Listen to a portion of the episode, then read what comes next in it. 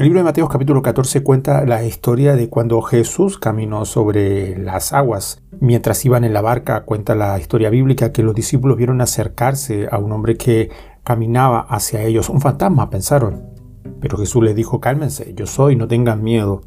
Pedro, desafiante, respondió, si realmente eres el Hijo de Dios o eres tú, ordena que yo también camine sobre el agua.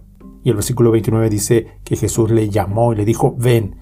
De inmediato Pedro bajó de la barca y caminó sobre el agua y fue hacia donde estaba Jesús. La vida cristiana está llena de retos y dificultades. Mantenerse firme en el Señor en estos tiempos no es fácil, y menos para las nuevas generaciones bombardeadas de tanta publicidad de lo que el mundo les brinda.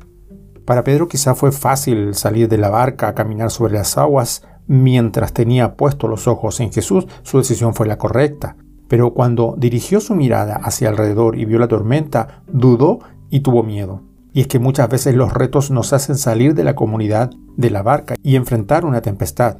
No tengamos miedo, porque así como sucedió con Pedro, Jesús estará siempre ahí para tomarnos de la mano. Lo importante es contar con Él en nuestras decisiones.